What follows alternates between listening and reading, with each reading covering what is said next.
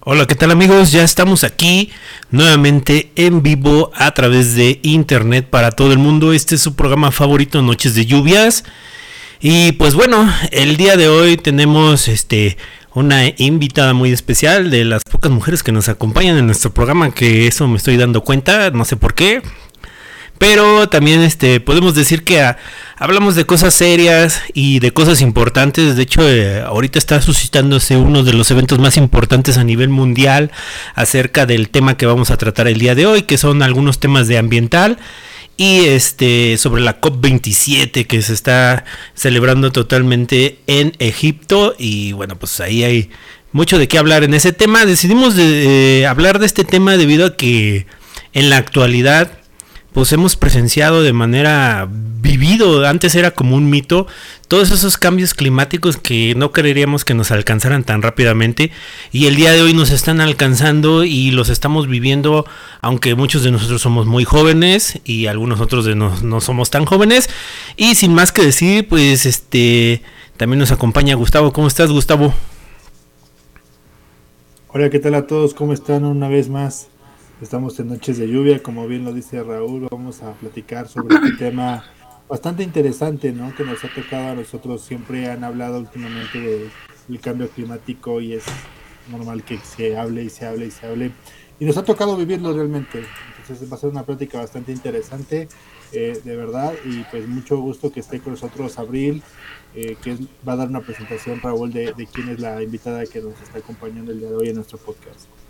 Bueno, este, ella es Abril, es una compañera del trabajo que pues lleva muchos conocimientos acerca de este tema de ambiental que vamos a hablar el día de hoy, pero le voy a dar el pie para que ella misma se autopresente. Háblanos de ti, Abril, ¿qué te dedicas? ¿Cuántos años tienes? ¿Cuál es tu pasión? Por favor, adelante. Hola, mi nombre es Abril y tengo este, bueno, si no quiere... Creo que hay un poco de retraso. Mm, posiblemente, pero... Se escucha como el eco, ¿no? Ah, bueno, es... déjale, le bajo tantito. Ay, ahí está. En el baño. no, ya, ya, ya le bajé un poco a mis audífonos porque luego se regresa un poco. Listo. Va, va, va. A ver, mi nombre es Abril, tengo 23 años, acabo técnicamente de terminar la carrera hace un año. Estudié ingeniería química, mi especialidad es ingeniería ambiental y pues soy una aficionada completamente del medio ambiente. O sea, toda la vida he, sido fan de cuidar el medio ambiente, de preservar las especies, de ser un accionista ambiental. Esa es mi meta. Y bueno. Pues bueno. Eh, pues qué bueno que, que por ahí nos están saludando, ya se están conectando algunas de las personas, que bueno, y este, bueno, eh, queremos empezar el tema porque luego se nos van los temas de la cabeza, pero vamos a ir tratando de aterrizarlos y poco a poco ir llevando la conversación. Eh, ¿Qué opinas tú, Abril, que tú eres la experta, danos tu punto de vista? De, se dice que en México está habiendo el crecimiento de las industrias está incrementando bastante, ¿no? Entonces en México. Y eso tiene un, grandes afectaciones como de manera ambiental, ¿no? Ya se hablaba mucho de la sequía, de la escasez de agua, de todo lo que nos lleva, pero que las industrias siguen teniendo concesiones para explotar nuestros recursos. ¿Tú qué opinas acerca de eso o qué nos puedes decir? ¿Es verdad, no es verdad? Eh, si el gobierno favorece a las industrias, no las favorece. ¿Tú qué sabes de todo eso? Bueno, es que depende de qué lado lo veas, ¿sabes? Porque las industrias sí son una muy buena fuente de empleos para todos, eh, a diferentes niveles, o sea, licenciatura, personas que pues tienen primaria, secundaria, prepa. Eh, entonces, si lo evaluamos por esa parte, pues nos conviene que haya demasiadas industrias. Sin embargo, hay demasiadas porque efectivamente les dan demasiada pauta, demasiadas permisos a las industrias de tanto explotar nuestros recursos naturales como atrofiarlos. ¿A qué me refiero con atrofiarlos? Bueno, pues a contaminar demasiado con agua, o sea, el agua, ser demasiado permisivos. O sea, hay ciertas rasgos, bueno, características que, que pues no deberían de tener ciertos recursos naturales y el pues el gobierno de México lamentablemente lo permite. Por ejemplo, que, la que el agua de, descarga de las industrias tenga una temperatura pues alta y eso favorece a que los contaminantes empiecen a reaccionar y se haga ahí toda una mezcolanza rara, ¿no? O por ejemplo la demanda de la, la demanda bioquímica de oxígeno o algunos otros eh, pues contaminantes que tienen el agua después de los procesos industriales. O sea, sí es muy permisivo. Muy bien, entonces... No, no estamos regulados adecuadamente. Y, por ejemplo, eh, ¿tú qué opinas del gobierno actual? ¿Está interesado en el ambiente o no está interesado?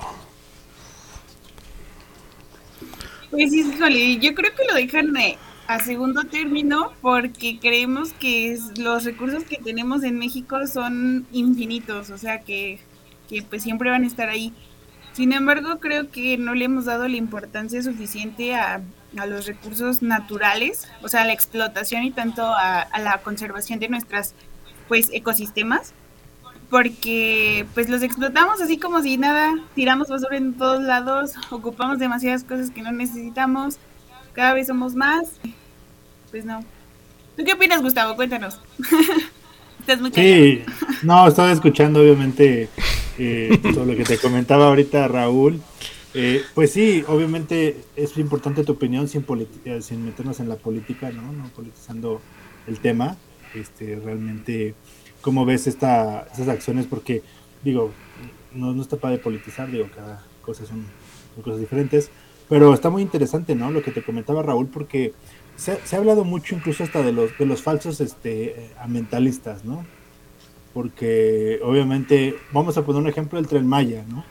Los dos, este, que muchos dicen que realmente sí, sí está haciendo bastante daño, ajá, pero obviamente dicen es que esto apenas está surgiendo, pero hace mucho tiempo nadie dijo nada de todo lo que hicieron en, en Tulum, y hay, hay este, bastante bibliografía de todo lo, lo atroz que, como mencionas, le ha pasado al país, que obviamente ahorita es como que más transparente, pero ahorita una pregunta que te podría yo decir, obviamente por tu experiencia, ¿tú crees que el Tren Maya está realmente afectando bastante, fuera de politizar o no este, la plática, no? Pues sí, realmente sí está afectando bastante. No sé si lo, la recuperación económica o la recuperación, este, pues sí, el bienestar social sea mayor que todas las hectáreas de de biodiversidad que estamos perdiendo realmente. O sea, sí pasa por lugares muy importantes, por varios cenotes, o sea, por varios, pues sí, lugares que, que no son aprovechados porque la naturaleza no debe de ser aprovechada, simplemente debe de existir por el ciclo de vida que tiene el planeta Tierra. Pero pues sí, sí, sí es una gran afectación, tanto para las especies como para nosotros, o sea, seres. Y, y ¿Tú qué tanto crees que, por ejemplo, se habla mucho de que no, no te preocupes porque la Tierra toma su propio control de eh, a través de este cambio climático que también estamos viviendo por el mal uso de la tierra, pero que no sé que, ah, no, la tierra se va a autodefender, entonces va a inundar los, los sitios y va, va a evitar que la vida siga continuando que principalmente serían los humanos, y pues va a ser como un ciclo, ¿no? Se va a volver a resetear todo. ¿Qué tan cierto podría ser eso? O si realmente dejaríamos de existir. Pues hay varias teorías, ¿sí? O sea, sí hay teorías donde dicen que la Tierra se regenera sola. Bueno, eh, por su naturaleza sí se regenera sola. Sin embargo, nosotros ahorita ya estamos sobrepasando su etapa de regeneración, ¿sabes? O sea, de hecho, por eso tenemos tantos ríos contaminados, por eso hay tantas eh, suelos con erosión, o sea, por eso hay tanta contaminación, porque ya sobrepasamos el ciclo de regeneración de, pues, de los ecosistemas. Entonces, pues se supone, o bueno, he leído por ahí que hay este por eso hubo una glaciación enorme porque pues ya había no contaminación, sino que la tierra necesitaba renovarse y pues este pues extinguieron ciertas especies como los dinosaurios que no sobrevivieron, hubo demasiados cambios en la Tierra Y pues sí, o sea, sí se espera algo así, pero no sé si tan, tan, tan extremo como la extinción del ser, de que, o sea, como lo conocemos actualmente. Puede que sí, igual y vivimos una película como la del 2012, ¿no? Donde todos nos morimos y solamente una nave sobrevive. Así es, y, bueno, yo quedé muy sorprendido cuando vi, o sea, nosotros, yo soy más grande que ustedes, bastante más, como di por 10 años. Y cuando yo era más pequeño, que ya tenía una conciencia de las cosas que sucedían, entonces yo decía, no, no, no, eso nunca, como que yo daba por hecho de que eso no me iba a tocar vivirlo, ¿no? Porque se hablaba ya de que no, podría haber sequías y eso, ¿no? Ya había muchas personas que hacían esas reflexiones desde hace mucho tiempo. Y se tomaba como por juego, ¿no? O sea, como que, ah, bueno, sí, es algo como el agua nunca se va a acabar, ¿cómo se va a acabar, no? Si vivimos en un planeta con mucho, mucha agua, ¿no? Digo, desde la ignorancia que yo tenía en ese momento y que la sigo teniendo actualmente, pero pensábamos que no iba a ser y después ya llegas tú en un punto donde un día está lloviendo, el otro día está granizando, el otro día hace mucho calor, el otro día hace mucho frío, o sea que son cambios demasiadamente extremos y no sé si desde tu opinión tú pienses que esto sea una derivación del cambio climático. Sí, por supuesto, o sea, antes, así, te estoy hablando que unos 20 años, 15 años, existían los, las estaciones del año y sabíamos cuándo empezaba a llover, cuándo empezaba a, pues a caer hielo, cuando, o sea, las teníamos muy marcadas por los meses, debido al calentamiento global, a la, pues sí, al aumento de la temperatura en el mundo debido a los gases de efecto invernadero, bueno, pues esos ciclos que los conocíamos antes se han ido cambiando, se van renovando cada año, o sea, cada vez se tarda más la primavera, cada vez se tarda más el invierno y eso pues no es normal. es un indicador de, del calentamiento global. Sí, claro. Fíjate que yo tengo algo muy marcado. Paga tantito tu micro, Raúl, porfa. Que sí, hace mucho ruido. Gracias. este, eh, lo que pasa que de repente lo que yo, cuando me di cuenta realmente de lo del calentamiento global, que no era una falsedad, yo iba en la universidad, recién acaba de, ingresar. Fue en el 2014, lo tengo muy claro, era diciembre del 2014 el 24 de diciembre, obviamente era la Nochebuena, y resulta que amaneció lloviendo y duró todo el día lloviendo. O sea, fue la vez que en el 2014 aquí en toda la Ciudad de México llovió. Amaneció el 24 de diciembre, amaneció lloviendo, terminó la Navidad lloviendo. Y fue cuando me di cuenta que dije, caray, o sea, las lluvias se supone que se tenían que haber ido hace como más de un mes. ¿Por qué está lloviendo el número 24? ¿no? ahí me di cuenta que no era un juego que realmente sí estábamos afectando. Eh, ya conforme vas pasando, vas estudiando un poquito más, te das cuenta que sí es de una gran importancia. Pero realmente mi miedo es si realmente estamos haciendo lo suficiente. Porque ya veo mucho realmente lo que es el reciclaje, campañas de reutilización, este, como ahorita hay un proyecto muy grande que me imagino que lo debes de conocer, Abril, que es ocupar el, el, el plástico soplado para hacer este, combustibles, ¿no? Eh, muchas de esas cosas que están tratando de ayudar, pero yo así como lo veo, siento que no es necesario porque tan solo, mm, dinos bien el dato si lo conoces, pero una persona no sé cuántos kilos de basura genera al día y esa es la verdad, o sea, creo que una botella de agua es de las cosas más inservibles que puedes tener, ¿no? Digo, esta vida útil solo tiene alrededor de 20 minutos. Presumiendo su botella de agua.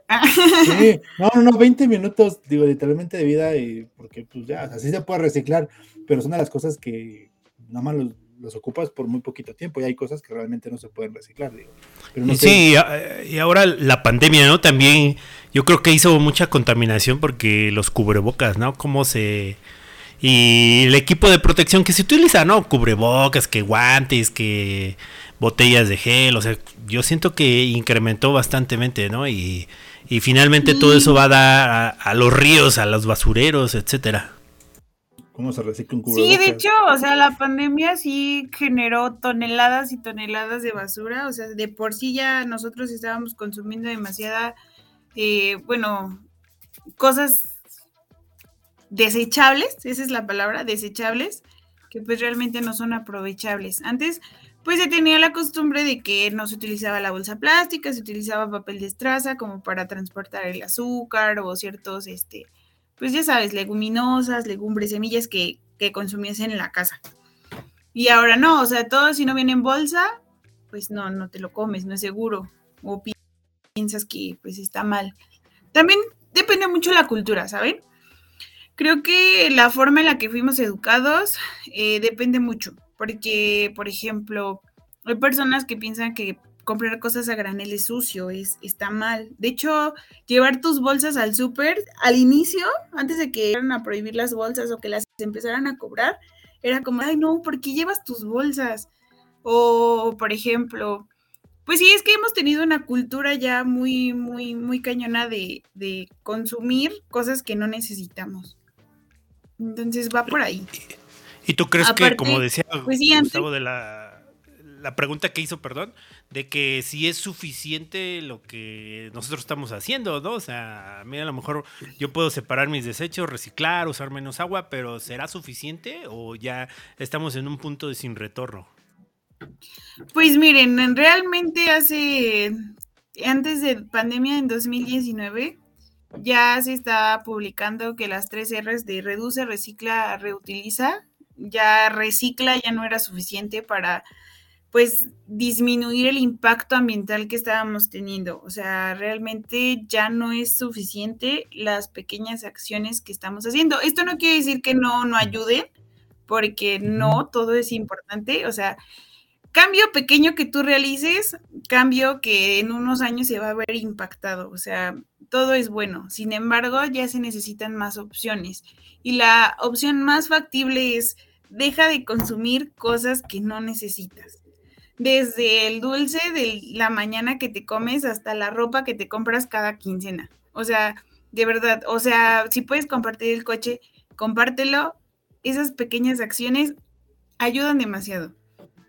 Porque nosotros le echamos técnicamente la culpa a las industrias, pero no, o sea, realmente nosotros ya estamos en un número excesivo de población en, en todo el mundo, o sea, no solamente en México, sino en todo el mundo que que pues no tiene esta cultura y lamentablemente en lugar de, disminuir está aumentando. Con esto no quiero decir que digan, no, dejen de reproducirse, esa es la solución, no tengan hijos. No, realmente no es la solución, sino la cultura que nosotros fomentamos en las nuevas generaciones. Actualmente ya los niños están como más conscientes sobre el cuidado del agua, la separación de residuos, eh, los gases de efecto invernadero, pero aún no es suficiente. Sí, yo creo que también, como lo acabas de mencionar, yo, la verdad, hace como unos 3, 4 años vi a una amiga que, que la cultura, tienes toda la razón, tiene mucho impacto en nuestra vida, porque yo veía que cuando mi amiga decía, este, íbamos caminando, decía, ay, oye, espérame tantito, se me antoja un camote o unos plátanos fritos, y sacaba su topper, ¿no? Porque él, ella cargaba su topper porque decía, yo no voy a generar este plástico, generar este unicel, ¿no? Que es bastante malo para el medio ambiente. Ajá, entonces, y después de eso yo vi que, no me acuerdo en qué parte del estado, eh, la señora de los elotes había cambiado darte el esquite en vaso de unicel por dártelo en la hoja del, del, este, del elote. Digo, al fin y al cabo, realmente estaba súper bien su idea porque sí ahorraba demasiado, o sea, tanto ahorraba su economía y ayudaba bastante al medio ambiente, porque realmente siento que hace incluso un daño a la salud del unicel, ¿no? O sea, no solamente en general, o sea, también es un daño bastante fuerte. Y sí, mucha gente que es compradora impulsiva de todo, ¿no? Incluso tanto de, ropa, de dulces, de, de, todo, ¿no? O sea, realmente la gente compra y compra y no deja de comprar. Aquí quiero hacerte una pregunta, digo, está padre, este, aquí Abril, con, esto que ha sonado mucho el año pasado, sí, un año, corríjanme si no, cuando se hablaba del iPhone, que no iba a traer cargador, que porque cuidaban al medio ambiente. Yo estoy en contra, yo sé que para mí no lo cuidó, porque obviamente tú comprabas el, el cubito y también venía en otra caja y en otro envase plástico. Entonces decía, pero según ellos se basaban con eso, que hasta lo destapabas con algo súper sencillo, no sé, pero no sé cuál es tu opinión realmente sobre ese tipo de acciones. Es justo lo que decía Raúl al inicio, perdón, eh, que decía los falsos, eh, pues, personas amigables con el ambiente. Tengo un conflicto con decir ambientalistas porque tenía una maestra en la universidad que decía, los ambientalistas solo son radicales, solo van y se plantan en, en un árbol y no sé qué y hacen una protesta. Pero las personas que realmente cuidan al medio ambiente son las que transforman la tecnología en favor a ella, ¿no? Pero pues sí, también terminan siendo ambientalistas. Bueno, sí, son, son personas que, que utilizan ciertas campañas. No sé si han escuchado hablar de la, la campaña verde en los productos, que eso, o sea, que nada más ponen colores verdes o imágenes de, de plantitas para simular que sus productos son amigables con el ambiente y cuando realmente no lo son. Entonces esos también son falsos ambientalistas. O sea, sí, sí hay mucho, mucha publicidad eh, falsa con respecto al cuidado del medio ambiente. O sea, que también lo ven como un, como un negocio lucrativo, ¿no? Exacto, lo utilizan para pues tener más personas que se interesen por sus productos porque pues está de moda. Y por ejemplo, ¿tú qué opinas acerca de ahorita que está esta tendencia de los automóviles, ¿no? Que si un automóvil completamente eléctrico, o sea, el señor Elon Musk que dijo, no, yo voy a ayudar al medio ambiente, al planeta, creando mis, mi parque automotriz eléctrico. A partir de ahí decir que contamina al menos cuando tú sabes que la producción de las baterías también requiere de una explotación y después de que se desocupen las baterías, ¿cómo se van a disponer? O sea, va a ser contaminación, ¿no? Según ellos, el 90% de la batería se puede reciclar, pero ¿qué tan cierto será esto? Porque ya no es solamente él, sino que ya se, se, dice que para el 2026 o 2030 aproximadamente ya no va a haber autos de combustión. ¿Tú crees que esto ayuda al medio ambiente o realmente sigue siendo publicidad engañosa?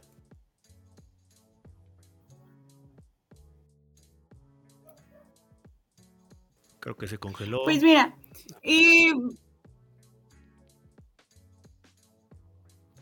pues sí, no, porque realmente la, historia del trasfondo de por qué están cambiando los automóviles es por la escasez de los recursos fósiles, o sea, del petróleo. Entonces, como ya se dieron cuenta que de todos los lugares habidos y por haber ya, explotados y se están explotando cada año, pues hizo una proyección a cuándo vamos a dejar de tener recursos fósiles accesibles para las personas, pues comunes como nosotros, ¿no? O sea, un multimillonario no va a tener ninguna cuestión por pagar millones de pesos por este un litro de gasolina, sin embargo, pues nosotros sí. Entonces, realmente ese es el trasfondo de por qué se está haciendo el cambio. Sí va a ayudar, sí, pero también, como dices, o sea, también hay una proyección a nueva forma de contaminar que serían las baterías. Entre más, a, más grande sea una batería, entre más energía guarde, pues va a ser mayor su impacto ambiental. Mm, fíjate, pero aquí viene como algo interesante que tú nos comentabas, una muy buena invitación, ¿no? Así sea este por combustible o realmente eléctrico, pues sí, tener esa cultura de invitar a las personas e, e, irse en un coche cuatro o cinco personas que caben sin ningún problema, ¿no? Porque realmente si volteamos a la Ciudad de México, pues me atrevo a decir que de 10 automovilistas solamente realmente uno ocupa el coche con una familia, realmente siempre es uno por persona y pues el impacto es bastante fuerte, ¿no? Y también el despropósito, ¿no? Porque a veces ves unos coches, bueno, Aquí por donde nosotros vivimos en la Ciudad de México hay camionetones, pero así tú dices, donde caben, no sé, nueve personas y solo va uno, ¿no? Así tú dices, ¿qué, onda? No sé qué, qué es, y que son coches grandes que requieren mucho, mucho combustible, por decirlo así. O sea, por muy nuevos que sean, pues de todos modos el, automóvil tiene unas capacidades más grandes, ¿no? Y, y, a veces es un despropósito, ¿no? Dices, y, como lo dices, es, yo creo que es cultura, ¿no?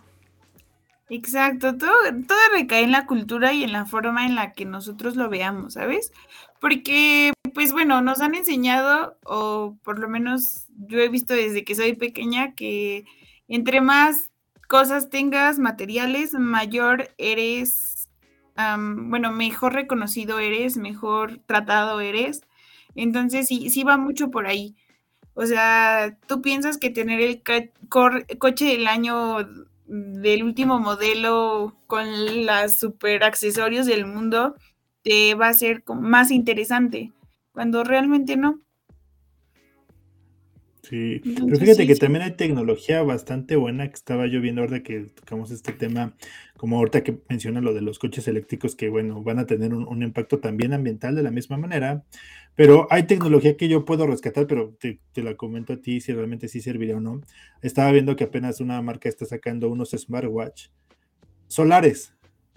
Esos dije, yo creo que, pero no sé si también realmente puedan ayudar bastante. También hay que ver la vida útil del smartwatch. Exacto, hay que evaluarlo. Porque a veces creemos que ayudamos al medio ambiente cuando realmente pues no lo estamos haciendo. O sea, sí hay que, que pues sentarnos un ratito a pensar en cuál es el impacto ambiental de lo que estamos consumiendo. O sea, y con impacto son las consecuencias. O sea, en pocas palabras, el impacto ambiental es, ok, ¿cuánto me va a durar? Eh, también, también no crean, o sea, el cuidado del medio ambiente va muy de la mano con la economía. O sea, si, si tú no, con la sustentabilidad, o sea, economía, sociedad y medio ambiente. Entonces, si nosotros tenemos en equilibrio estas tres partes, pues funciona, es factible. Si no, pues no. O sea, si tampoco, si te cuesta mucho el proceso, no sé, de comprarte estos audífonos en comparación con los de 20 pesos que te venden en, en el metro, pues obviamente no te van a convenir, pero si te duran por lo menos unos 5, 10 años, pues adelante, ¿no? O sea, si, si pagas la cantidad. Tengo una pregunta pues, muy, muy directa para ti, Abril, ¿no? Este, pero déjame hacer un paréntesis para saludar a toda la gente que nos está viendo. De verdad, síganse conectando, está bastante interesante la, plática. Eh, te manda saludos, Abril Eduardo Aguilar. Y también, Saludos para Itzia, que nos anda viendo como siempre cada ocho. Saludos, Itzia.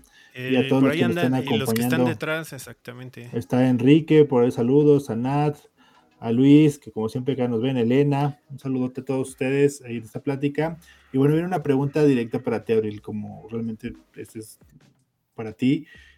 ¿Tú qué haces en tu día a día para ayudar al medio ambiente? O sea, sí, digo, me, da mucha, mucha curiosidad qué puedes hacer y que obviamente es bueno que no lo compartas porque podemos también hacer lo mismo, o sea, pero tú realmente con toda esta conciencia, bueno, también es válido, ¿no? Con toda esta conciencia, ¿qué es, lo que tú, tú, tú, haces a tu día a día y a lo mejor qué es lo que tú compartes a tus seres queridos, qué se puede hacer? Y digo, puedes compartirlo a nosotros porque podemos tomarlo, ¿no? Pues mira, hay muchas cosas que nosotros podemos hacer, o sea desde tardarte menos en bañarte, igual yo también pienso que bañarte en cinco minutos es, es, la cosa más maratónica que puedes hacer, pero pues sí, este, de que de tardarte 20, tárdate 15. Y luego de tardarte esos 15, tárdate 10, ¿no? ¿Yo qué hago? Pues sí, soy la loca que separa la basura siempre. Soy más que acciones, también me gusta concientizar, me gusta compartir con, las personas que me rodean de, oye, eso está mal y está mal por esto y esto y esto, pero puedes hacer esto y esto y esto. Eh, me gusta eh, utilizar la menos cantidad de agua posible, tanto como para lavar los trastes, como para pues limpiar mis cosas, lavar la ropa, o sea, sí es, son pequeñas acciones que yo creo que, que sí son importantes a lo largo. Y pues bueno, o sea, todos podemos adaptar el, cuidado del medio ambiente en nuestras actividades diarias de diferentes formas. Por ejemplo, si ves una bolsa, de una basurita en el suelo tirada, aunque no lo creas, ayuda mucho. O sea, más que, que al medio ambiente también nos ayuda a nosotros. ¿Por qué? Porque pues evitamos que se inunden las calles y todo ese desastre que a veces nos perjudica. También eh, es muy importante y esto sí me gustaría dejárselos, es que, o sea, consuman lo que necesitan, tanto en comida como en cosas materiales. Yo sé, a mí me ha pasado muchas veces que compro tanta verdura y digo, no, voy a cocinar esta semana y lo voy a hacer y al final termina echándose a perder ahí y yo sé que en el momento en el que compré dije, no lo voy a hacer. Entonces sí, sí es muy importante porque bueno, hay, hay ciertos eh, conceptos que nosotros no somos tan conscientes, como por ejemplo con la huella hídrica, que es la cantidad indirecta que nosotros consumimos, que neta sí está súper cañón, o sea, son miles y millones de litros que consumimos al agua sin darnos cuenta. Entonces, Sí, hay muchas acciones que podemos hacer, poco a poco. Yo también quería que comentáramos un poco acerca de la moda, ¿no? De la moda principalmente de vestir, ¿no? Que hoy en día se está viendo mucho de la moda rápida, ¿no? Con tanto aplicaciones, etcétera, ¿no? Y hace poco vi un documental de los tiraderos de basura que existen en Chile, que son montañas y montañas y montañas y montañas y montañas de ropa, que realmente la gente utiliza una prenda una sola vez y ya la desecha y prácticamente están nuevos todo ese tipo de cosas y pues la producción de este tipo de cosas que tú dirías, no, pues la ropa, ¿no? Por ejemplo, tú Gustavo, acá cuando compras ropa, Ah, yo sí tardo bastante. Yo te puedo decir que hago una compra y la compra me dura, acaso, un año. Yo creo, o sea, si hago una compra masiva, pero sí me dura como un año, ya nada más una prenda cada dos o tres meses. La verdad no soy muy adicto a comprar. Yo sí me gasto, ¿cómo se puede decir? Hasta que desgasto las tenis, las botas, las chamarras. La verdad que sí, la ropa no es algo que, que yo suela mucho comprar en ese aspecto del consumismo, ¿no? Déjame decirte que ahí sí, ¿no? Pero sí puedo, si, si es de decir verdades, a lo mejor. De tecnología. a lo mejor en este. No, tampoco, ¿eh? No, no, no, tampoco, para tanto. No, pero sí es de repente, como lo decías al inicio del podcast, ¿no? E, el dulce, que pues obviamente, ¿qué vida útil puede tener la envoltura de una paleta? O sea, la compras y ya se acabó y punto, ¿no? O sea, la botella de agua, la bolsa de papa, de cacahuate, o sea, tantas basura que al fin y al cabo se nota eso, posiblemente sí, sí, lo, sí lo tengo, pero yo ahora que menciona también Raúl lo de la ropa, ¿crees que sea bueno y ahora sí que la ropa de paca ayuda bastante? Pues sí No, se te fue audio. Fíjate, sí, mi micrófono, perdón. Ajá.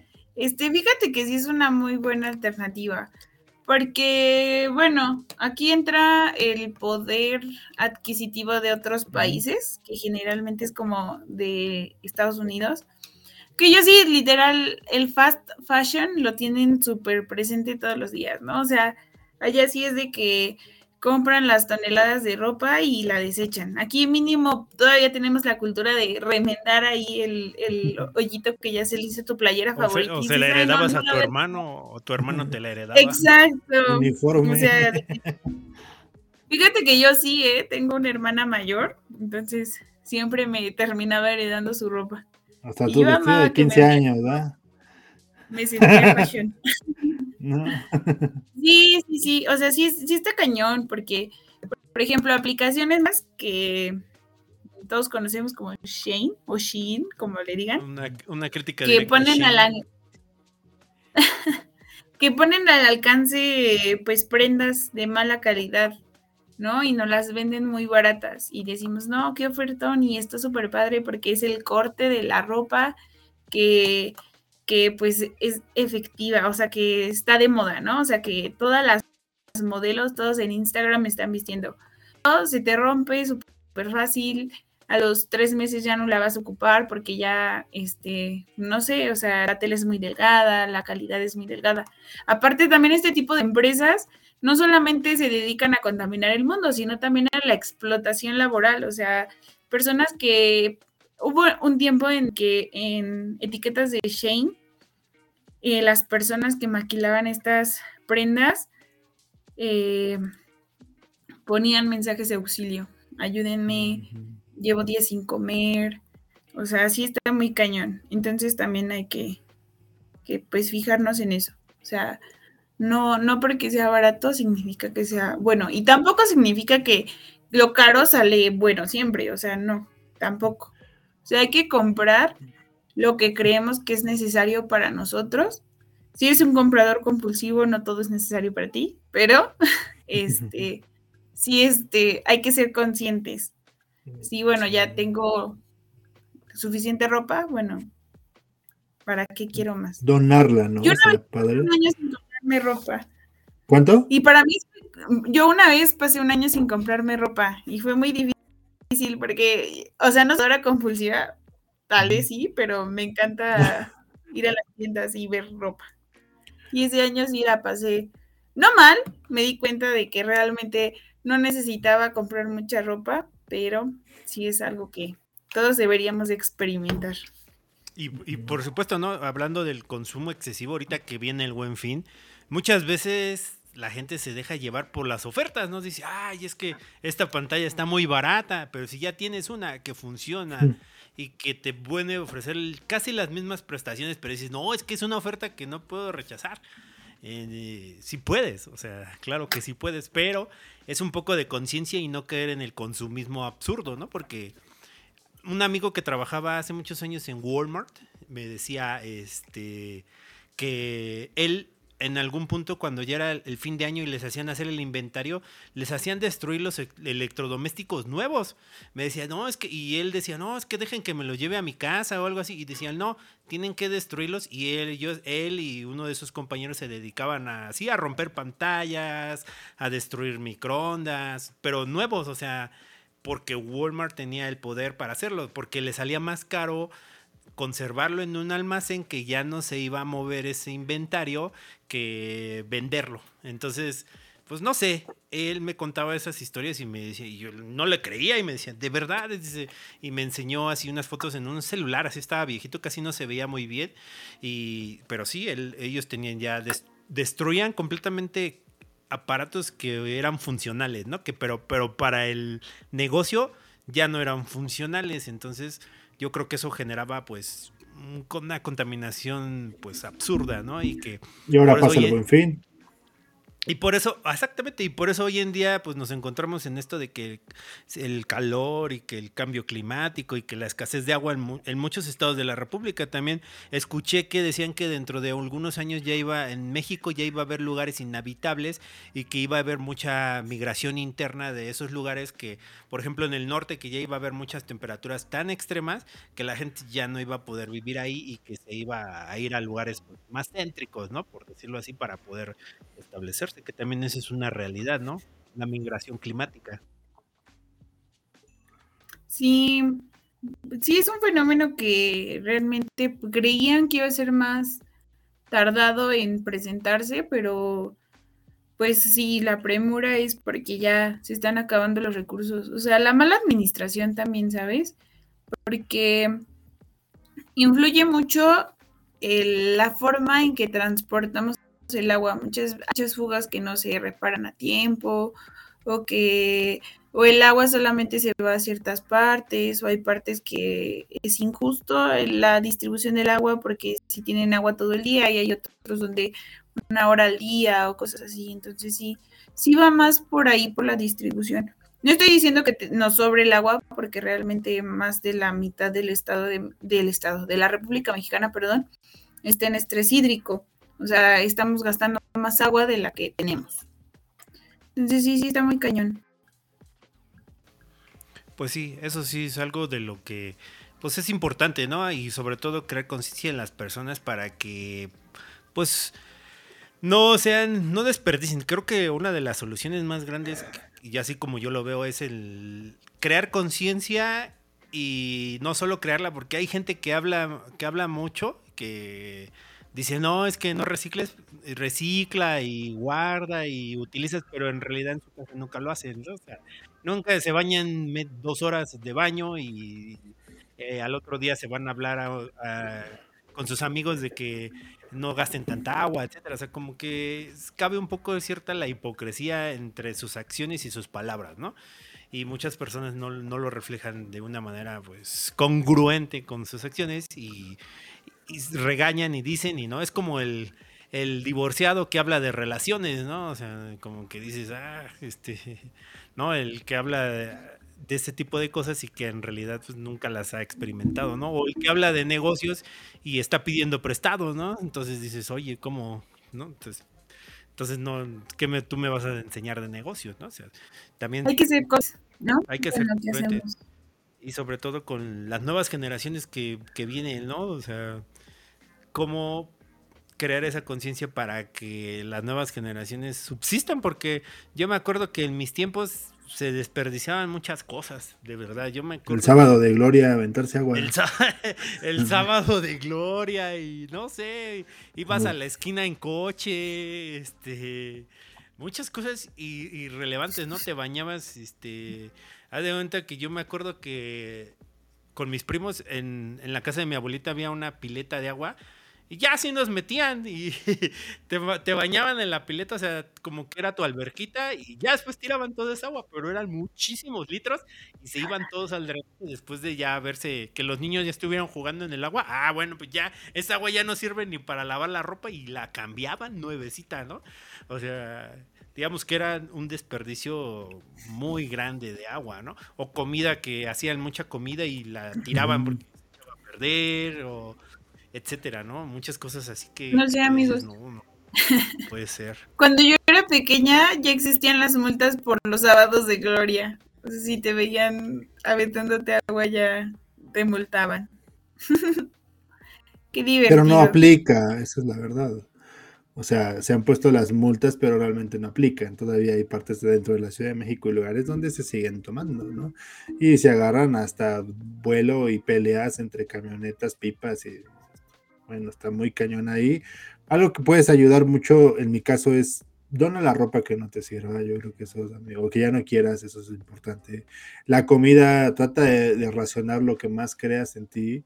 Y lo demás también, ¿por qué no? Darlo a una persona y si cada persona no quiere, porque hay estas personas que también se ofenden, esa es la verdad, es una cultura, pero pues también siento que hay animalitos como gatos, perros, que también pueden este, comerla, ¿no? Bien, aprovecharla, esa es la palabra, ¿no? Eh, yo creo que también en el caso mío, pues sí, este lo que es el, tema del reciclaje, desconectar los aparatos, eso sí, también soy yo mucho de desconectar los aparatos, y no tanto por lo de la luz, pero sino que realmente sí soy como de, mantener en ese aspecto, ¿no? A lo mejor no hago mucho, pero como lo acabas de decir, Abril, pues en un futuro puede que, ayude mucho a, esto, ¿no? Yo te digo, a partir del 2014 me di cuenta que esto del cambio climático no es un juego que realmente lo viví, que, que lo pude experimentar, entonces ya de ahí hay mucha gente que me ha tocado ver muy mayor que te dice, ay, no puedo creer que en, noviembre esté lloviendo, que en noviembre esté haciendo un calor insoportable, ¿no? Pero porque realmente eso es lo que estamos viendo. Ahora, cuando vemos un documental que está mucho más a detalle, que te habla de que cómo se están este, deshielando los glaciares, ¿no? Cómo están sufriendo las especies por su pérdida de hábitat natural, eh, y pues vaya, que, que de verdad eso sí te saca demasiado de onda, ¿no? Incluso nosotros que somos de la ciudad podemos decir que eh, Raúl y yo hemos, nos ha tocado mucho incluso ya convivir con la fauna que en, la vida yo había conocido, ¿no? O sea, yo no sabía del cacomixle, ¿no? Hasta muy después que ya apareció este animalito y que pues ya se mete con los humanos porque pues obviamente nosotros cada vez estamos invadiendo más el terreno de estos animales y pues a lo mejor ellos mismos tienen que salir porque estamos invadiendo su, su hábitat, ¿no? Y terminan siendo, este, pues, bueno, terminan ahora sí que sufriendo mucho incluso la fauna y no se diga también la flora, ¿no? Así es. Y bueno, para ir, este, bueno, vamos a hacer una pequeña dinámica este, que me diga, tú Gustavo, tú ya me dijiste una experiencia de que tú viviste una consecuencia del cambio climático, ¿no? Pero ¿tendrás alguna otra experiencia que te podrá haber impactado donde tú dijiste, no? Amigos, es, es un poco el internet, pero es internet. es el tuyo. Es el internet de ya que, que yo veo bien a Gustavo. Se queda medio congelada. Pero este, tú Gustavo, alguna vez este, que tú hayas tenido alguna experiencia, aparte de la que dijiste de Navidad, que donde tú te hayas tenido que eh, visualizar, como ya dices, no, pues aquí el cambio ya está aquí, ya llegó y no se va a ir. Sí, bueno, yo, me, yo que pueda decir, sí realmente me atrevo a, comentar que fue una la que comenté de Navidad lloviendo y la otra fue, eh, no me acuerdo si hace como dos años, no tiene mucho, eh, aquí en la Ciudad de México llegamos a 32 grados y fue como de no inventes, o sea, 32 grados en la Ciudad de México y uno ya estaba muriendo, pues ¿no? que ver con... Sí, pero nunca había llegado a 32, o sea, llegaba máximo como a 26, era la máxima aquí en la Ciudad de México, y aumentale que viene siendo unos 6 grados más, pues sí se sienten, quieres que no, y era una repercusión. Yo veía que la gente hasta en las noticias se aventaba a las fuentes, porque ya no aguantaban el calor, y dices, de alguna manera estamos en un lado céntrico, donde compartimos diferentes, este, eh, por así decirlo, climas, pues ¿qué te espera los del norte? Si aquí nos está llevando fuerte con el calor, imagínate en el norte, a cuántos grados, y bueno, llegaba en las noticias que llegaban a alcanzar hasta cerca de 42 en el norte, decías, no inventes, o sea, ¿cómo pueden vivir? Yo cuando fui a Mexicali la verdad fue una de las experiencias más horripilantes que pude tener en mi vida porque abrías la ventana y te entraba el, aire caliente, o sea, y el ventilador aventaba caliente, o sea, aire caliente, entonces parecía ahora sí que freidora de aire, ¿no? Porque literalmente era eh, puro aire caliente. Entonces, para mí esa es experiencia, eso es donde yo sé que ahí donde me di cuenta que el cambio climático ha impactado bastante, ver a los animalitos que no conocía esa fauna que se ha acercado mucho a nosotros hoy en la ciudad, como es animales como el que comiste, como las ardillas, que yo nunca había visto y que ahora ya se están acercando incluso a, los humanos, habla de que también estamos invadiendo mucho eso. Eh, ver también ciertos animales que ya, ah, yo lo que llevo, yo, yo puedo decir que llevo cinco, bien diez años eh, yo tengo 27, pero hace 10 años, desde los 17 años para acá, he visto que ya se han, extinguido varias especies a consecuencia también de, uno, también obviamente la caza, pero también ha sido por el hábitat, porque también por más de que han tratado de, preservar, eh, pues no se puede. Entonces también me ha tocado ver muchas especies que, han desaparecido, entonces sí digo que también es, es lo que me ha tocado ver a mí del cambio climático. ¿De ti, Raúl? Yo, no tiene mucho, fue como hace cuatro meses que haz de cuenta que yo fui a Valle de Bravo, que está aquí cerca de la Ciudad de México y de Toluca, ¿no? Fui a Valle de Bravo y me sorprendió, yo hace como dos años, un poco antes de que comenzara la pandemia, yo fui a Valle de Bravo y volví a ir hace como tres o cuatro meses y estaba ya con un nivel del agua muy bajito y yo dije, no, pues es que esto no es Valle de Bravo, ya me lo cambiaron, ¿no? Porque yo eh, me acordaba de otra imagen y estaba ya muy seco y los negocios ya estaban hasta abajo y se veía que no era de que apenas había sido, sino que ya llevaba una sequía muy grande. Pero eso no fue lo que me sorprendió bastante esto y yo dije, no, pues sí, ya estamos en el hoyo. Pero después, cuando ya regresé a la Ciudad de México y de este lado estaba una granizada, pero así que parecía un hielo y dije, así, de, así que la gente sacaba y hacía muñecos, muñecos de hielo, o sea, que dije, ¿qué onda? Entonces yo me quedé muy sorprendido porque dije, o sea, ¿qué, qué, o sea, en menos de una hora o dos horas que yo recorrí de trayecto, dije, ¿cómo puede ver los extremos del, del, clima, no? En un lugar donde ya se está secando y el otro lugar donde está el super hielo, pero Así que la gente sacaba y con palas estaba quitando de su casa el hielo, ¿no? Y hacían muñecos, muñecos de hielo, ¿no? por el granizazo que había. Entonces, esos, ver esos dos extremos, dije, no, ya, aquí es el punto sin retorno, ya valió, ya nos vamos a morir, este, ya, ya no hay nada que hacer, hay que empezar a vivir porque ya esto va a durar poquito.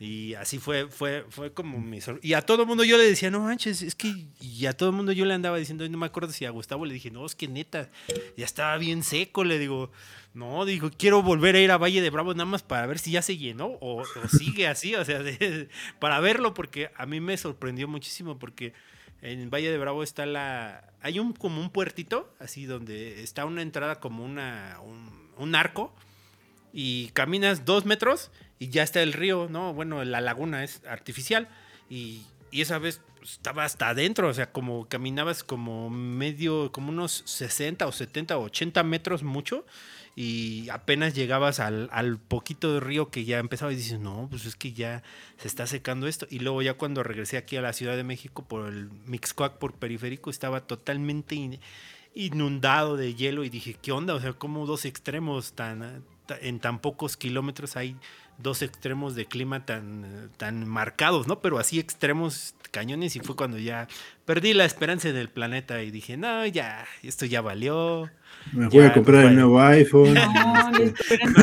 antes, de que antes de que nos vayamos. Sí, de verdad sí me, sorprendió mucho, me dejó muy traumado, o sea, la verdad. ¿Y tú, Abril, algún eh, alguna anécdota que tú hayas vivido donde tú dices, no, esto sí ya es una cosa extrema que ya estamos viviendo?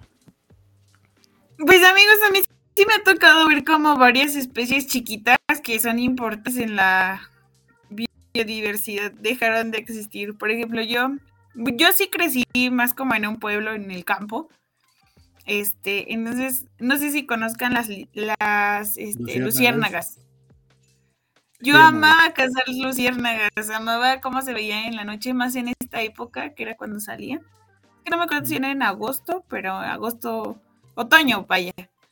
Y este, y salían, y se veía súper bonito porque o eran verdes, o eran como rojas, o, o así, ¿no? Depende de qué luciérnaga. Y ahorita ya no hay, o sea, ya literalmente. También un tiempo eh, jugábamos con unos ratoncitos que se llaman tucitas. No sé si los llegaron a conocer o los, los vieron. A ver, déjenme no, ¿cómo son? una foto. Son unas ratitas chiquitas. ¿Serán como los que por eso le dicen a los del Pachuca, los tuzos del Pachuca? Ajá, sí. Que son como tipo eh, nutrias, ¿no? Más o menos. No, son más chiquitas, son unos ratones más chiquititos, bebés. Por ahí en, Twitch nos dicen un usuario, por favor, este dice yo, nombre, dice que supongo que él conoce esas partes. Dice B0512AM Call of Duty Mobile Minecraft. no es que yo. Ah, dice That girl is a kinda cute of was good girl. No sé, están diciendo algo de ella. Subtítulos, por favor. no. Like. Ojalá que no nos troleen, ¿no? Bueno, no los encuentro. O sea, eran ¿cómo eran? ratoncitos. O sea, eran unos ratoncitos así chiquitos, esponjaditos y, una cola larga. O así le llamaban en mi rancho. Ah, como los que salen en los charcos. No mames, güey. Como los ratones en los Los renacuajos. Dijo, ratones, güey. ¿De, qué tamaño son? ¿De qué dijo ratones, güey. O sea, un roedor, no un anfibio, güey. Ajá, no. bueno, ¿y qué pasó con esos roedores? ¿Qué hacías? Ya no hay, ya no existen. ¿Pero qué hacías tú con ellos? ¿Cómo jugabas? Ah, ¿cómo jugabas? Pues literal salían, comían, bueno, buscaban comida y tú les agarrabas y jugabas con ellas. Como una mascotita. Ah, ok. Y ya, ahorita no existen. Bueno, también ciertos, bueno, ciertos animales domésticos como los gatos, este, se han encargado de extinguir ciertas especies silvestres. Pero es parte de... Sí, sí, pero a ver, ¿qué? No, nunca les pusieron en la escuela la carta del 2050 y que no había agua y se bañaban con tallitas húmedas y se tenían que rapar el cabello porque no podían lavarse y a mí me traumó cuando era pequeña. O sea, yo tenía que unos ocho años cuando me la presentaron. Bueno, nos pusieron ese video en la escuela y yo dije, no, nos vamos a morir. No. No hablamos portugués, amigo, sorry. Sorry, no sorry. A mí no, nunca. En, Chino. En mis, tiempos, era la carta de. No sé, ponían algo que destruía el planeta. Ah, era la carta de las bombas atómicas que deberíamos tener más. No, es que no, la verdad, en, mi, en mis tiempos no había tanta conciencia. No, no, saques tu trauma de tu escuela militarizada, güey. Exactamente. ¿Escuela militarizada? No, pues no. o sea, es, la Ciudad de México, pero parecía militarizada, pero no. No, en realidad en, en, mis, en mis escuelas, en la primaria, secundaria y donde ya tienes más, los profesores te inculcan más el conocimiento, nunca había, no había conciencia ambiental, te los prometo que no había, ¿eh? O sea, su conciencia ambiental era no dejar tirada basura en, en el patio, ¿no? Y que te castigaban o sea, en lugar de que fuera algo que te hiciera conciencia, era un castigo levantar la basura. Entonces, pues estaba mal inculcado, ¿no? Porque en lugar de ser una cosa eh, positiva, que tuvieras un beneficio, tú decías, ah, es que recoger basura es por castigo. Entonces, yo pienso que algunas personas crecieron con esa mentalidad de, ah, bueno, pues si yo tengo que recogerla es castigo. O sea, no es como que esté ayudando algo, ¿no? Sino como algo negativo. Entonces quedó así en. como un castigo, ¿no? O sea. Eh, en la generación mía, sí. Sí, les voy a. Les voy a contar. Bueno, no sé, me, me encanta esta historia porque yo dije, verde, o sea, neta estamos desperdiciando muchas cosas con respecto a la basura, me lo recordaste diciendo eso. En la universidad hicimos una práctica de laboratorio donde teníamos que hacer un cuarteo en un relleno sanitario, que es literal tomar una muestra de, tantos kilos y después este, separarla, ¿no? O sea, cuántas bolsas de basura tengo, cuántas este, prendas de ropa tengo, medicamentos, no, no, todo esto. Entonces, neta, encontramos tantas cosas en ese relleno sanitario, o sea, bien cañón, jeringas, este, botellas, comida, ropa, papel sanitario, o sea, muy asqueroso. Sí, sí, está muy cañón. Algún día deberían de ir a un relleno sanitario, es una experiencia que, que los pone a, a decir, verde, todo esto generamos en menos de un año y hace cuenta que en un relleno sanitario es en donde se va nuestra basura, en donde van nuestros desperdicios. Entonces, eh, son terrenos muy grandes que los empiezan a perforar. Cuando ya están suficientemente hondos, les ponen una membrana que es como un plástico de este tamaño. O sea, así grande. Lo compactan, lo colocan y empiezan a, pues, a desechar ahí la basura. Y neta, el, relleno sanitario que nosotros visitamos tenía apenas dos años de funcionamiento y ya iban por su sexta celda. O sea, eran hectáreas completas llenas de basura que nada más enterraban. Y para que, pues, cuando la basura se descompone, eh, emite gases. Esos gases, para que no, no explotaran o así, les prendían fuego. O sea, cuando haces un relleno, prendes una chimenea, este, pues, infinita, porque ahí va a estar hasta que se descomponga todo. Y luego hay algo que se llaman lixiviados, que es el caldito de la basura como lo conocen, que apesta horrible. ¿Y, por, y más o menos en dónde se encontraba ese relleno que tú fuiste a visitar? En Sinacantepec, hace unos años. Antes de pandemia. Vale, no, sí, la verdad yo no he tenido oportunidad de ir a uno.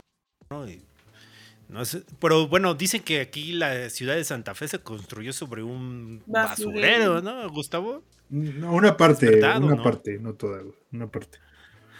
Sí, una parte, todo, justamente donde vives tú, más arriba es donde es, no, no literal, eh, o sea, no es más donde vive Raúl, hacia allá era todo lo del basurero, todo lo demás era un pueblo que ha estado desde la época de Vasco de Quiroga, entonces, pero esa parte de ahí fue lo que fue un basurero y, y hasta ahí, pero no, no todo, ¿no? Toda la gente piensa que Santa Fe está hecho, no, al contrario, Santa Fe es un, es un lugar lleno de minas, o sea, este es un, está lleno de minas, por eso aquí los temblores se sienten bastante fuertes, porque es un lugar lleno de, estábamos construidos sobre, sobre muchas minas, y la parte del basurero es una parte, eh, sí, donde ahorita ya hay este, edificios y todo, pero está un poquito alejado de, pero ahora ya Santa Fe es toda una zona corporativa, ¿no?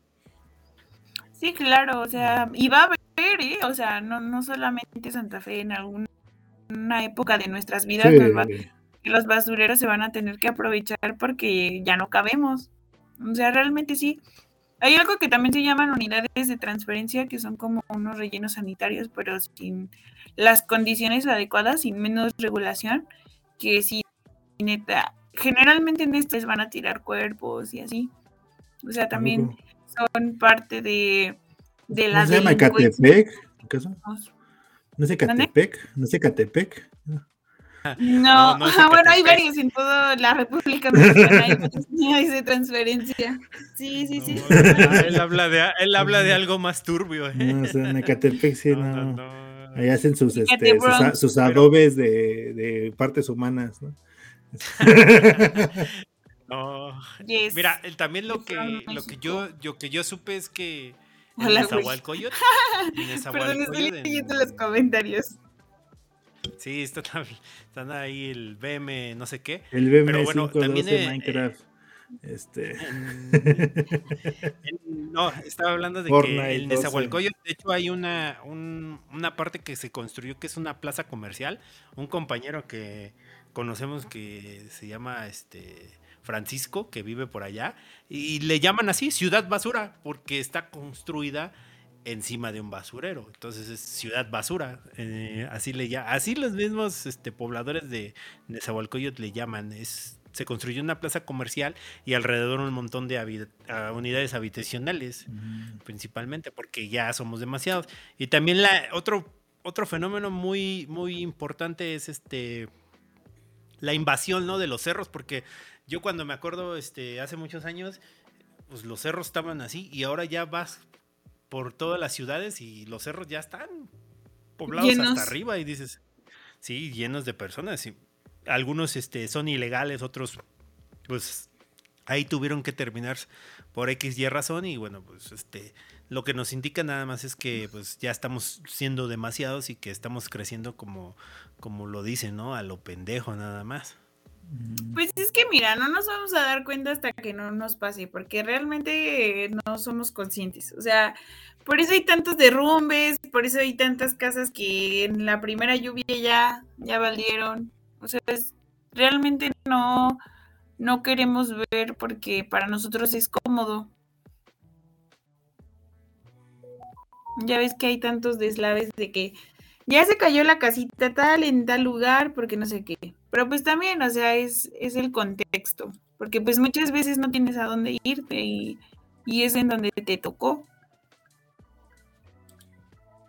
Pues bueno, pues así es esto de la conciencia ambiental y pues ya vamos para ir cerrando el programa, que luego nos extendemos bastantes horas y podemos seguir hablando acerca de estos temas de pues de la conciencia ambiental, de que cuidemos y no es como que un disco rayado que nosotros queramos tener, pero también es un tema que nos importa bastante a todos los que seguimos en este planeta, porque los que ya están más para el otro lado, quizá también la gente mayor no le interese tanto ya estos temas, ¿no?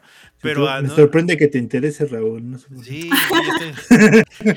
nos sorprende que estés interesado. Soy un, soy un falso ambientalista.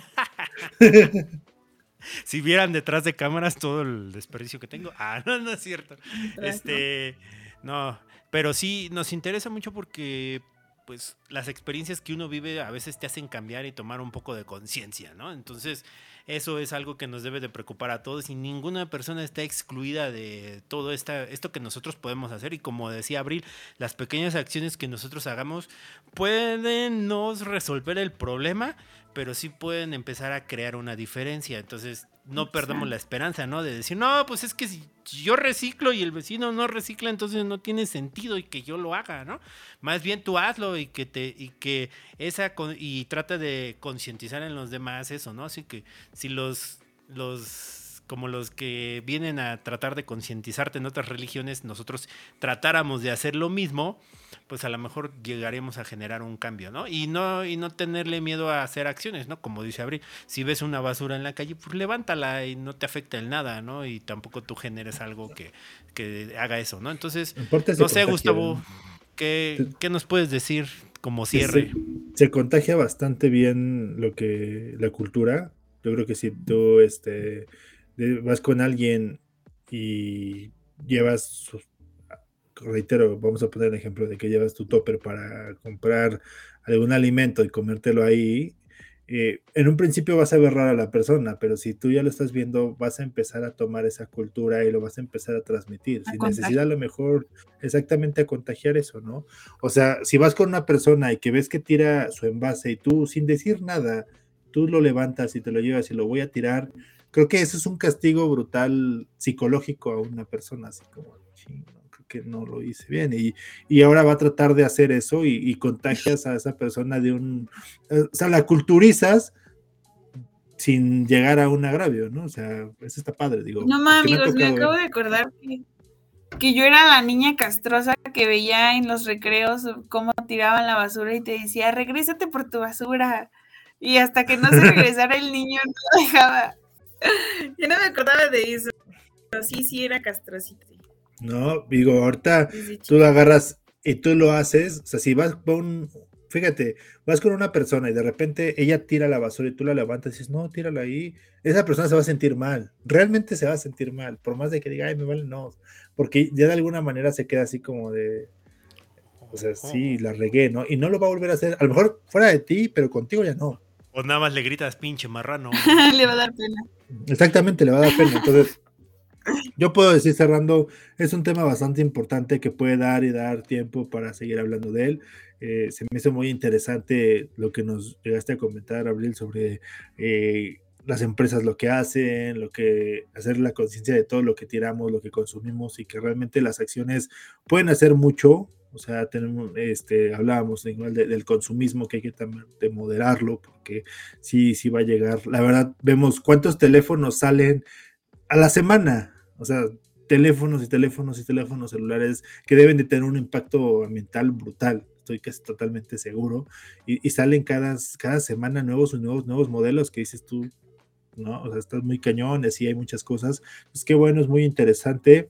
Eh, pues yo la verdad le doy muchas gracias a Abril que nos haya querido compartir un poquito de su tiempo aquí sobre este, este, este tema importante. Hay que estar muy, muy al pendiente de, de estos podcasts que hacemos, la verdad son bastante entretenidos. Y bueno, yo de mi parte, pues debo agradecer a toda la gente que nos estaba viendo. Ya se nos fue el niño rata de, de, este, Twitch. Desde Twitch ya se nos fue el niño de rata de Twitch. Ya se nos fue el niño rata de Twitch. ya, ya, su mamá ya le apagó la computadora. No, ya, ya se le acabó el tiempo del internet. Sí, ya vi que ya el niño rata de Twitch se fue, pero bueno, un saludo también al niño rata que nos acompaña el día de hoy. O sea, eh, fíjate, raro, ¿no? Porque hablas de mentalista y aparece un roedor en, en la computadora, ¿no? Entonces, pero, o sea, esos son los que sí se deberían de extinguir. no, y, este, pero realmente muchas gracias. Eh, se me hace muy interesante. Un aviso así rápido para ya, yo, yo cerré mi participación y pasarlo a, a Raulito. Este, eh, y pasarse la Bli que se despida de nosotros. Pero, ¿qué viene, Rolo? Ah, no me acuerdo. no, no, no. no, así como. No, Rulo, ¿qué pasó? No. Vendes algo que no sabes. ¿Qué pasó ahí, eh? No me acuerdo. No, Rulo, ¿qué decíamos? Dile. Ya no puedes participar en este podcast. No, te vamos a mandar con el niño rata entrevista en inglés, ¿sabes? o sea, no, estabas platicando para toda la gente que hemos dicho en los anteriores podcasts, que recuerden que si tienen mucho apoyo, este, todo el ah, tema de Lluvia Cero y podcast, eh, para diciembre vamos a estar sorteando boletos para IDC, únicamente si vemos ese apoyo. Hoy sale el line-up de, hoy salió el line-up de IDC, y ojo, eh, mencionaron que no es el line-up completo, es la mitad, falta la otra mitad, entonces va a estar muy bueno ahorita, la verdad, vayan, ya saben, apóyenos. Si nos apoyan, se van a regalar tres boletos, así que ustedes sabrán, muy al pendiente en nuestras redes sociales. Ah, entonces sí, sí seguí eso. Yo pensé, pero ¿qué tal si me comprometí al aire y no? no, no, no, sí, sí, era eso. Yo, pues, muchas gracias, Abril. Saludos a todos los que estuvieron. Un abrazote. Y bueno, pues, si te quieres despedir, eh, eh, tú, Abril, y cierra Raúl el programa. ¿Cómo te sentiste? ¿Te gustó? ¿No te gustó? ¿Te gustaría regresar? ¿Lo recomendarías? ¿Te aburrimos? ¿Te caímos mal? ¿Te gustó el niño rata? Platícanos algo. ¿No te sentiste? No, pues estuvo súper cool la plática. Qué bueno que, se presten a hablar de estos temas que, que ya son conocidos, pero que no todos toman conciencia realmente. Gracias por la invitación, ojalá se repita y pues bueno, muchísimo gusto a todos y gracias por acompañarnos. Así es, muchas gracias a todos los que estuvieron conectados el día de hoy. Recuerden que estamos totalmente en vivo a través de internet todos los jueves a las 9 de la noche por nuestras redes sociales que es YouTube, eh, Lluvia Cero, en Facebook, Lluvia Cero, en Twitch como Noches de Lluvia y también estamos totalmente pues grabado y disponible en todas las plataformas de podcast como Noches de Lluvia. Esta es nuestra segunda temporada, ya llevamos aproximadamente dos años con este podcast y pues si gustan revivir los episodios anteriores y todo el los errores que hemos cometido, tanto en vivo como en, eh, al aire. Y también, bueno, pues este agradecerles a todos los que participaron, agradecerte muchas gracias, Abril, por acompañarnos en este programa. No solo hablamos de ambiental, hablamos de muchos otros temas y que ojalá en algunos de otros de los otros podcasts que tengamos de un, un poco diferentes, también te animes a participar con nosotros. Y sin más que decir, me despido. Esto fue Noches de Lluvia y nos vemos la próxima semana. Adiós a todos, nos vemos.